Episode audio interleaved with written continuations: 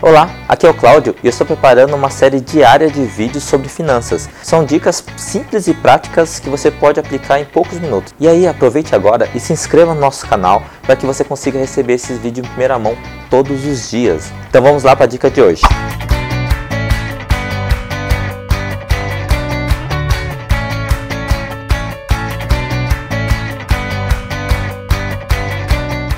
Seu dinheiro só dá para pagar suas contas? E aí, o que, que eu faço? Em primeiro lugar, eu iria ver nas minhas contas pessoais se tem alguma coisa que está vazando, se existe algum tipo de vazamento financeiro. Por exemplo, ah, você está pagando muitos juros de cartão de crédito, de cheque especial.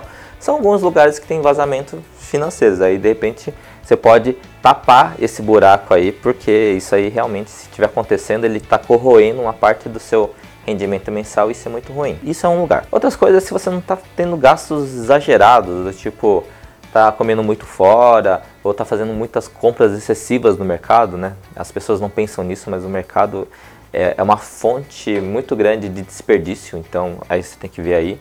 Então a primeira coisa é você faz um levantamento de tudo que você tem e onde que você pode fazer os cortes. Já fiz o levantamento, já vi que aonde que eu tinha que cortar, mas mesmo assim o dinheiro não está dando para pagar as contas. Você tem que ver o seguinte: se você não tem muitas contas fixas altas, o que são as contas fixas? São o aluguel, o, lá, o condomínio, o, o, os impostos de, sei lá, do, do, do, carro, do veículo e tantos outros. Então você tem que ver se seus gastos fixos, né, com educação e, e entre outras, não está consumindo uma parte muito considerável da renda. Se tiver um percentual muito elevado do tipo ah, somando todos os meus gastos fixos, por exemplo, dá 90% do que eu ganho, aí nós vemos um problema.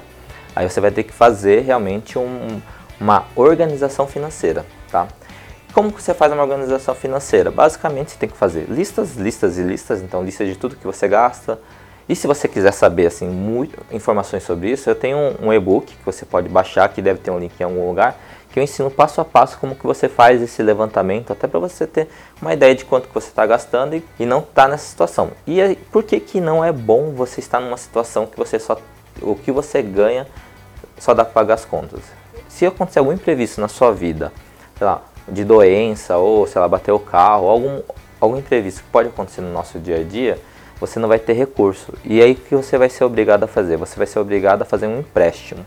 E aí você vai pagar juros altos, né? Aqui, inclusive no Brasil, como você deve saber, é um lugar onde os juros são altíssimos, são os, os maiores, um dos maiores do mundo, ou, ou se não for o maior do mundo. Então, fica aqui essa dica. Então, organize as suas finanças e nos vemos no próximo vídeo e tchau, tchau.